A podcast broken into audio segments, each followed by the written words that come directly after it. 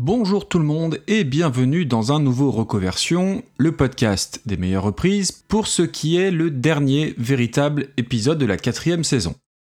On est en juin, l'été arrive et ça va être l'occasion de faire une bonne pause de mon côté, donc il n'y aura pas d'épisode ni en juillet ni en août et on se retrouvera tranquillement en septembre. Et pour ce qui est du programme du jour, on va parler d'un énorme classique du rock au sens très large, et si j'ai toujours quelques difficultés avec son artiste original, c'est une chanson pour laquelle j'ai pas mal d'affection. Ce titre a une histoire singulière et comme tous les grands tubes, il a eu droit à toute une ribambelle de reprises. On va en aborder une en particulier, qui est je pense ma version préférée, chantée par une artiste dont je n'ai jamais parlé jusqu'ici et qui est sans doute la voix la moins connue de toutes celles que j'ai pu évoquer depuis le début du podcast. C'est parti, générique.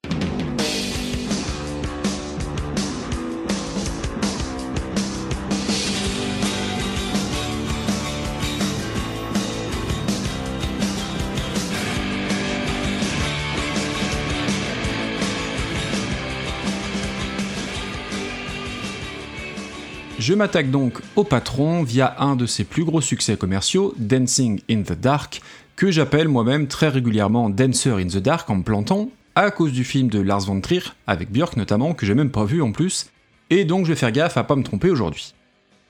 Avant qu'on s'attarde sur la chanson en elle-même, on va s'arrêter brièvement sur euh, Bruce Springsteen.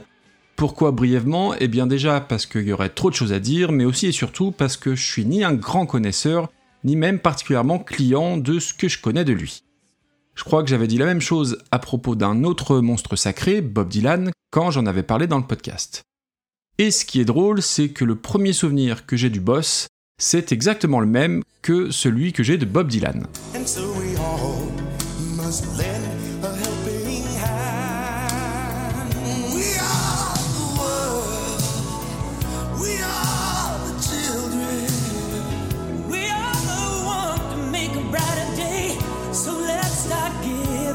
Et oui, encore un extrait de We Are the World dont j'ai dû parler déjà plusieurs fois, que ce soit pour Bob Dylan donc ou pour Cindy Lauper.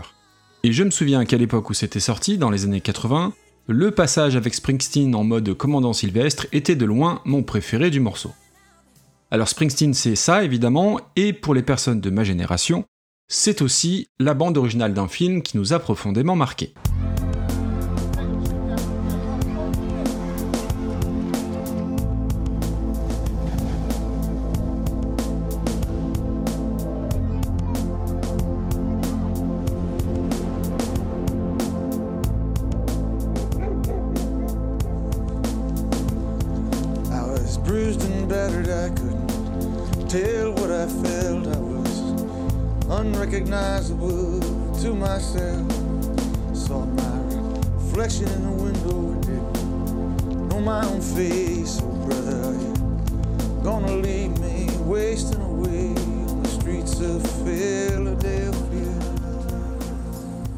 Streets of Philadelphia, issu de ce grand film qui est Philadelphia de Jonathan Demme et que j'avais vu à sa sortie en salle.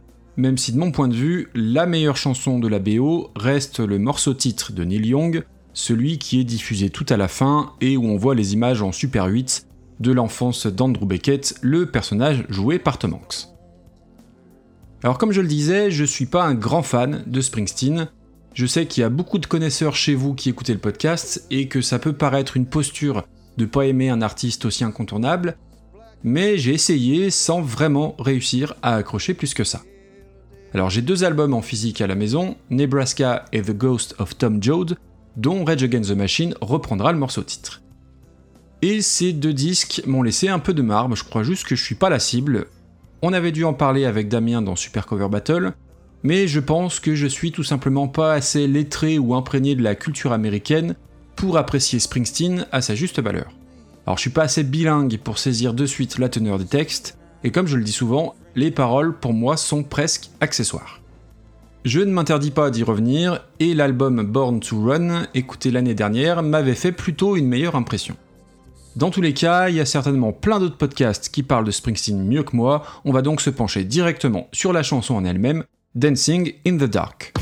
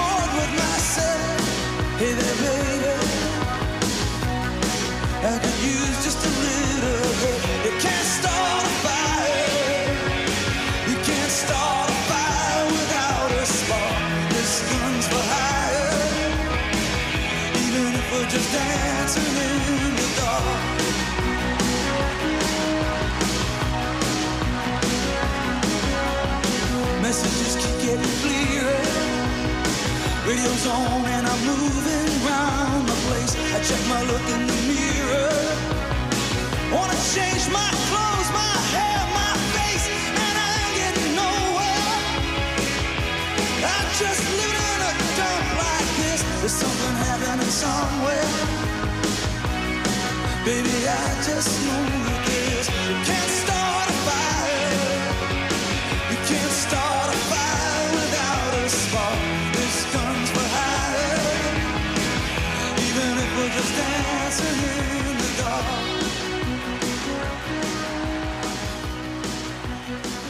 La chanson date de 1984 et comme je vous le disais, son histoire est assez singulière. Déjà au niveau musical, ce serait l'une des premières compos où Springsteen aurait inclus des synthés. Et oui, on est au milieu des années 80, c'est un des marqueurs forts de cette période, avec l'inévitable solo de saxo, et je vous le donne en mille, il y en a un aussi dans Dancing in the Dark. Ensuite, au niveau de sa création, et vous le savez si vous écoutez Super Cover Battle, puisqu'on a déjà parlé de ce morceau, et oui, alors petite parenthèse, entre mes quasi 100 épisodes de reconversion et les 280 morceaux traités avec Damien, il y a fatalement des petits trucs qui se recoupent. Mais restez jusqu'au bout, puisqu'on n'a jamais parlé de l'artiste à venir, et je referme la parenthèse. Donc je disais que la genèse de ce morceau était originale, puisque c'est presque une commande de la part de John Lando, le producteur de Springsteen. On est à la fin du processus de composition de l'album, au début de l'année 84.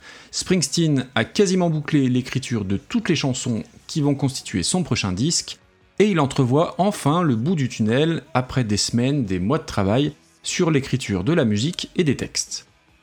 Mais John Lando lui dit qu'il manque finalement un single à fort potentiel commercial pour illustrer le disque, et pour rapporter davantage de fric évidemment, ça reste un producteur. Il va insister très lourdement sur ce point jusqu'à ce que Springsteen se plie à son exigence pour écrire un ultime morceau. Et oui, même le patron peut recevoir des ordres. Il va composer cette chanson en une nuit dans une chambre d'hôtel, et les paroles reflètent ce sentiment d'épuisement, d'isolement face au besoin de toujours fournir encore plus, et en particulier de la difficulté de créer un titre qui fonctionne. Ce qui contraste avec l'image qu'on peut avoir de la chanson si on se fie uniquement à son titre et à son rythme entraînant, et qui n'est donc pas une romance ou une histoire de danse au milieu de la nuit. D'ailleurs, le clip réalisé par Brian De Palma et avec une jeune Courtney Cox tend à nous faire penser le contraire. On va retrouver ce décalage entre le texte et l'image que renvoie la chanson sur l'autre très grand tube du boss qui donne son nom à l'album, Born in the USA. Cette chanson pacifiste fait écho au retour des vétérans du Vietnam et n'est pas du tout un hymne à la gloire des États-Unis, comme ont essayé de le faire croire certains politiques américains, Ronald Reagan et George W. Bush en tête. Revenons à Dancing in the Dark qui sort très précisément le 3 mai 84 et qui va s'écouler à 1 million d'exemplaires, ce qui sera le plus gros succès du boss, lui valant même son premier Grammy Award. Et comme tous les gros tubes, on va retrouver pas mal de covers plus ou moins réussis. Alors dans Super Cover Battle, on avait évoqué celle du groupe français Animal Triste, plutôt très réussie.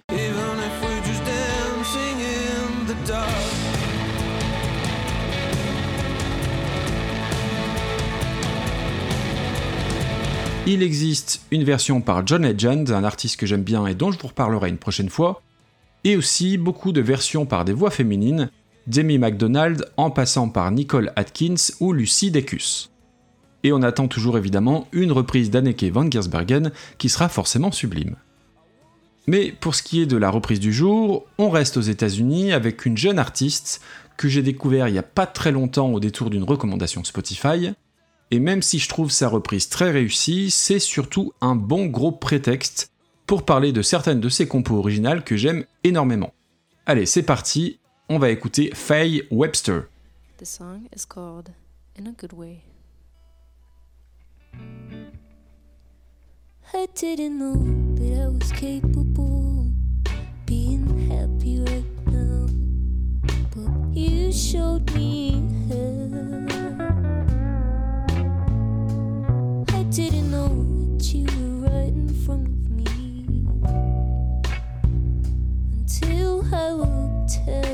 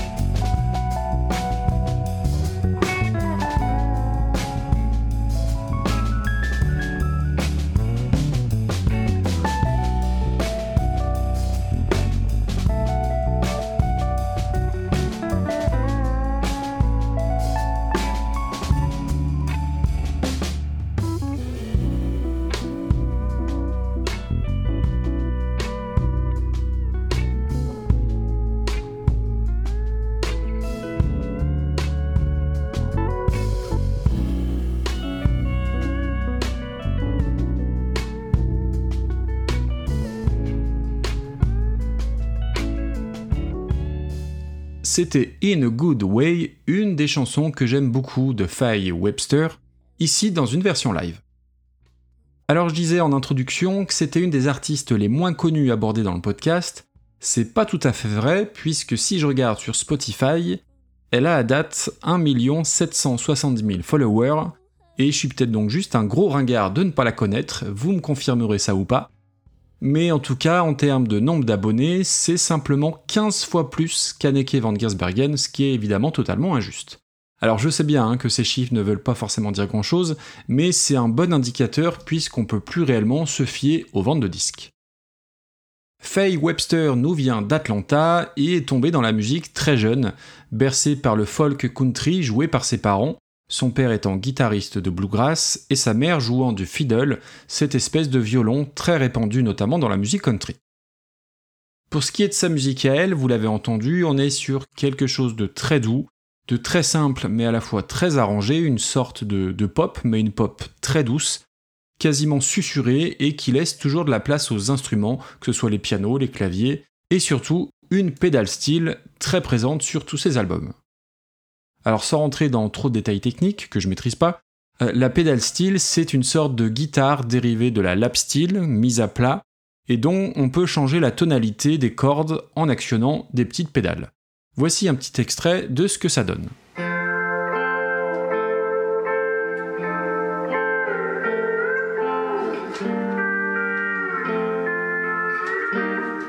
C'est ce qui va donner cette couleur légère, un peu country, un peu blues, et en même temps un peu aquatique. Alors je sais pas trop comment expliquer ça, mais oui, les sonorités de cet instrument m'évoquent l'eau, quelque chose de très pur et de très doux à la fois.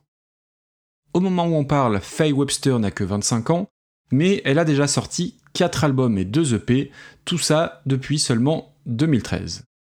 Et donc si vous faites le calcul, ça signifie qu'elle a sorti son premier disque à l'âge de 16 ans. Un disque qui s'appelle Run to Tell, dont est issue la reprise de Dancing in the Dark qu'on s'écoutera à la fin de l'épisode. Et pour être tout à fait franc, son premier album ressemble à mille autres trucs. C'est plutôt très bien fait, mais en dehors de la cover de Springsteen, il n'y a pas grand chose qui ait vraiment attiré mon attention. Les choses commencent à devenir intéressantes en 2017 avec son deuxième album éponyme, avec notamment ce petit bijou tout en délicatesse où Faye Webster susurre plus qu'elle ne chante et où une fois encore musicalement c'est très simple et très soigné.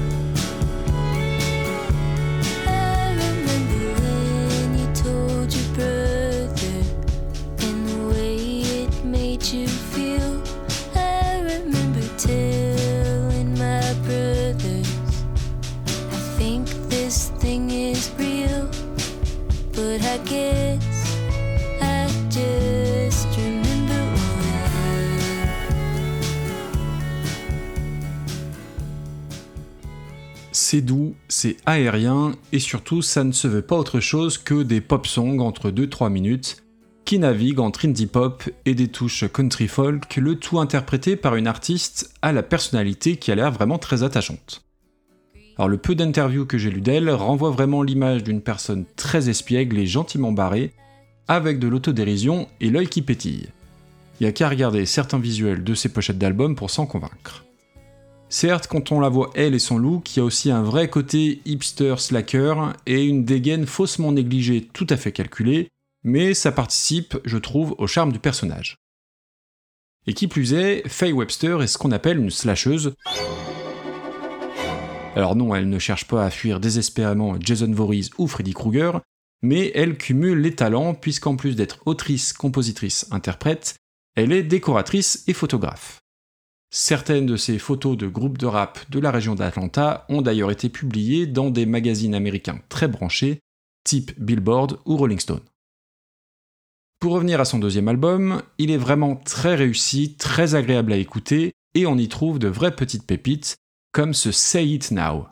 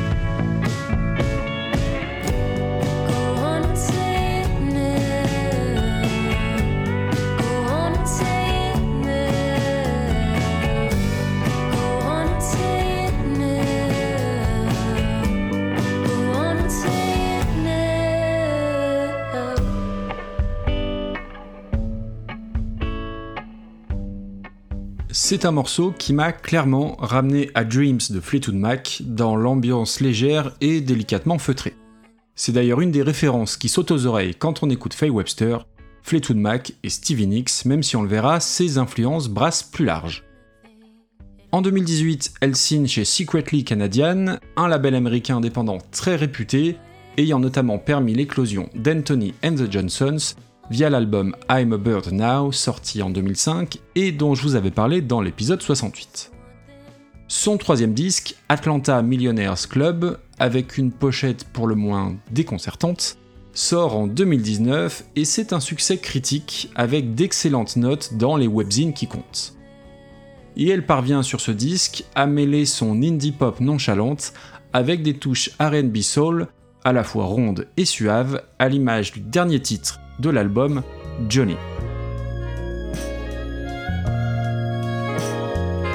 Johnny, who was it that said, a white wall may seem empty, but it's ready to be filled? And in its readiness needs nothing, it stands complete. Was it you? Makes me wonder. Johnny, why couldn't you be ready too? I was ready. Ready to be happy. Ready for that long look that never ends. And now I don't know what to do. Yes, Johnny, I'll say it. This is a love song, isn't it? Yes. Well, I guess this is how it ends. Indéniablement, il y a un côté arty très les un Télérama, et c'est d'ailleurs sans doute pas un hasard si ce sont quasiment les seuls gros médias qui ont parlé d'elle. Mais le fait est que sa pop folk alternative est un vrai vent de fraîcheur, c'est fin, c'est délicat sans être trop tape à l'œil, et surtout, Faye Webster enchaîne les disques tout en se renouvelant. C'est assez marquant quand on écoute, comme je l'ai fait pour les besoins du podcast, toute sa discographie dans l'ordre. En plus, il n'y a que 4 albums, chacun dure dans les 30 minutes, donc ça se fait assez facilement. Je l'ai découverte grâce à son dernier album, I Know I'm Funny, l'année dernière en 2021, complètement par hasard, grâce à une suggestion de Spotify après l'écoute du groupe Tennis, dont je vous avais parlé il y a pas mal de temps, et je suis tombé instantanément sous le charme de ce petit filet de voix dès la première chanson entendue. C'est à mon avis son meilleur disque, vérifiant ma fameuse ou fumeuse théorie du premier album découvert. En tout cas, je suis pas le seul hein, à avoir succombé à son talent, puisque la chanson qui ouvre l'album, Better Distractions, est une des chansons préférées de Barack Obama, ce qui a, je pense, pas mal contribué à faire grimper son nombre d'abonnés sur Spotify. Alors j'aurais pu vous diffuser plein de titres de ce quatrième album, de très loin le meilleur, je l'ai dit, mais on va se limiter au voluptueux Both of All the Time, sa ligne de basse et ce chant quasi murmuré, un peu à l'image de toute proportion gardée, Beth Gibbons de Portiched.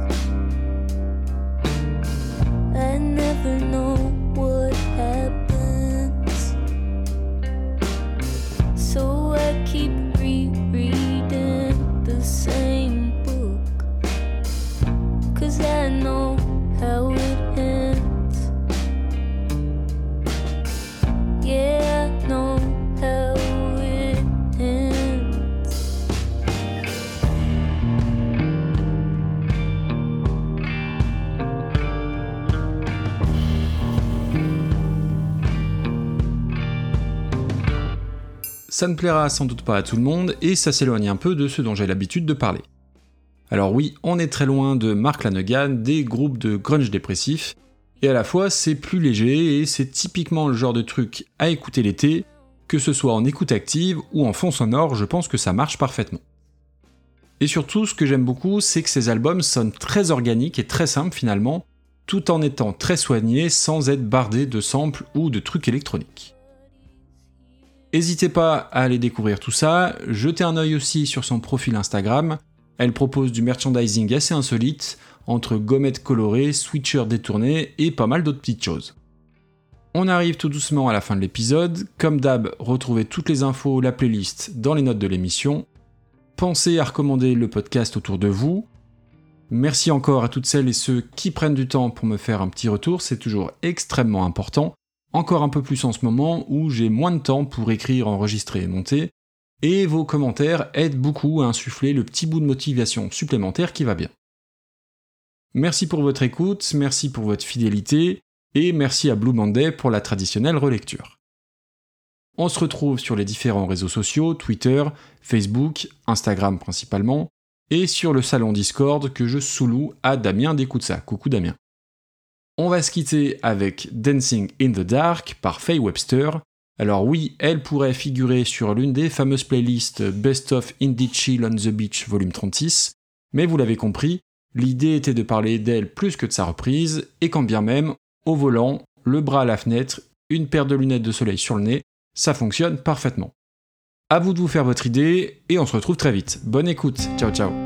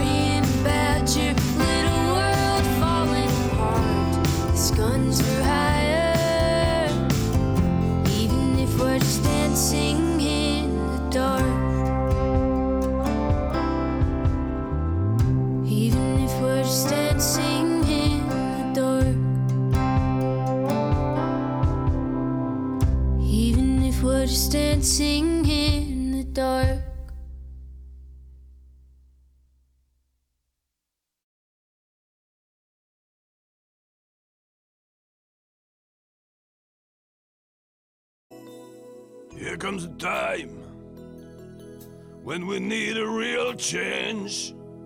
When the world must come together at one. There are people dying, and we don't care about. we try to make a better world for me and me. We fuck the world. We fuck the world, We fuck the children. we fuck the children, We fuck the world, the forest and the sea. So let us doing. We make our own business just for the USA. And and swear destroying your planet to make money. We fuck the world. We fight the world. We fight the children. We fight the children. We fight the world, the forest and the sea. So let us doing. There are people dying. And we don't care about. We try to make a better world for me and me. We work for the beauty of America.